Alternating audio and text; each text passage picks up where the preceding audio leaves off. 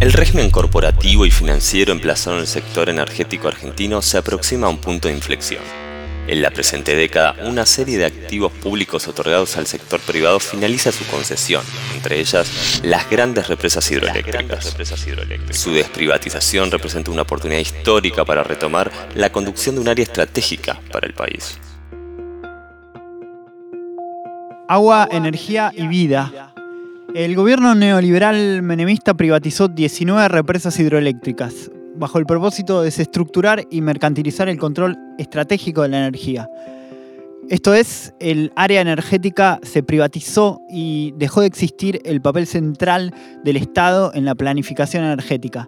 Luego de tres décadas, los años 2023 y 2024 son claves, porque finaliza la concesión de los complejos más grandes de las hidroeléctricas. Esto es Chocón, Piedra del Águila, Cerros Colorados, Alicurá, Diamantes, que suman 4.645 megawatts de potencia, una cantidad descomunal de energía que iguala la potencia de Yacyretá y Salto Grande juntas. ¿Cómo se realizó la privatización? Las represas son capital intensivas, requieren una inversión cuantiosa para erigirse y tras ello sus costos de operación son menores. Se amortizan en 30 años y su vida útil puede alcanzar la centuria. Aquellas represas se pagaron con fondos públicos para terminarse entre los años 79 y 93. Y este último año se privatizaron todas. Evidentemente hubo una inversión pública y finalmente esto quedó en una ganancia privada. Gracias a una investigación que llevamos adelante en el grupo de estudios en geopolítica y bienes comunes de la Universidad de Buenos Aires, contabilizamos que las inversiones públicas superaron los 20 mil millones de dólares. Los concesionarios desembolsaron un monto menor a 2 mil millones para lograr un negocio que desde el año 93 representa un ingreso bruto de 350 a 400 millones de dólares anuales. Es el mismo sector de poder que frente al cambio ambiental global y el ocaso de los combustibles fósiles ahora encara una transición energética corporativa, una acumulación por desfosilización, como la que inauguró el macrismo con la instalación de las rondas de energía renovable, donde el control estratégico y la ganancia quedaron, por caso, en manos de los socios de Pampa Energía. Socios, digamos, de Macri, ¿no? Este control estratégico posibilitó que durante el macrismo Pampa Energía aumente un 600% su valor de mercado, un holding energético financiero que regula la cadena de generación y transporte, alimentando un oligopolio de inexistente competencia del mercado. Debido también a los activos privatizados, los aumentos de tarifa no redundaron en inversión sino en rentabilidad extraordinaria y colocaciones financieras a corto plazo, endeudamiento y fuga de capitales. Externalización en manos privadas apalancadas por un dólar barato que fue facilitado por la deuda externa que se contrajo durante el gobierno de Macri y ahora es pública. Un negocio increíble e inmejorable.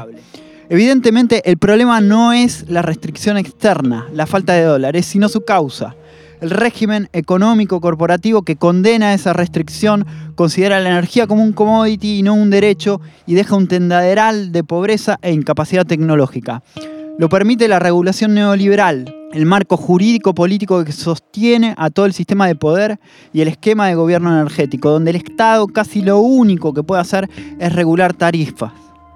A veces ni eso. Las empresas de telecomunicaciones, por ejemplo, hoy no cumplen con la obligación de aplicar la tarifa social de telefonía, internet y televisión.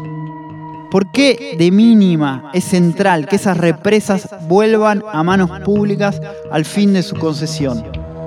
Recuperarlas contribuirá a financiar y asentar el predominio público en el nuevo paradigma energético, esto es, energías renovables, electromovilidad, etcétera, un largo etcétera, afianzando las capacidades productivas y la tecnología local, Asimismo, es preciso desestructurar el régimen corporativo energético neoliberal, verdadero corset que inhibe todo sendero de equidad y transformación real, para crear una transición energética popular que privilegie el combate al cambio ambiental global y donde la renta y el control de la energía estén en manos públicas y sociales. Por último, la deforestación que condiciona la bajante del Paraná o el derretimiento de los glaciares muestra lo acuciante de una visión renovada sobre el agua y las presas.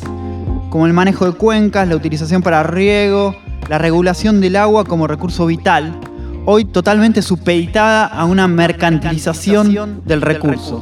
Las nuevas energías ya no son materia orgánica muerta, petróleo, gas, carbón, sino que se alimentan de los flujos que naturalmente recirculan en la naturaleza, el sol, el viento, el agua, la tierra, y deben ser parte del cuidado y el control colectivo del tejido vital declinante, porque la biosfera, todo lo que vive, posee hoy una centralidad política indudable.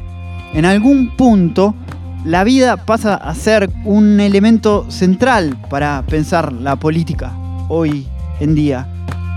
En este sentido, no hay destino ni futuro sin transformaciones de peso, porque el norte global llama desarrollo sustentable al neoliberalismo corporativo, militarizado y verde.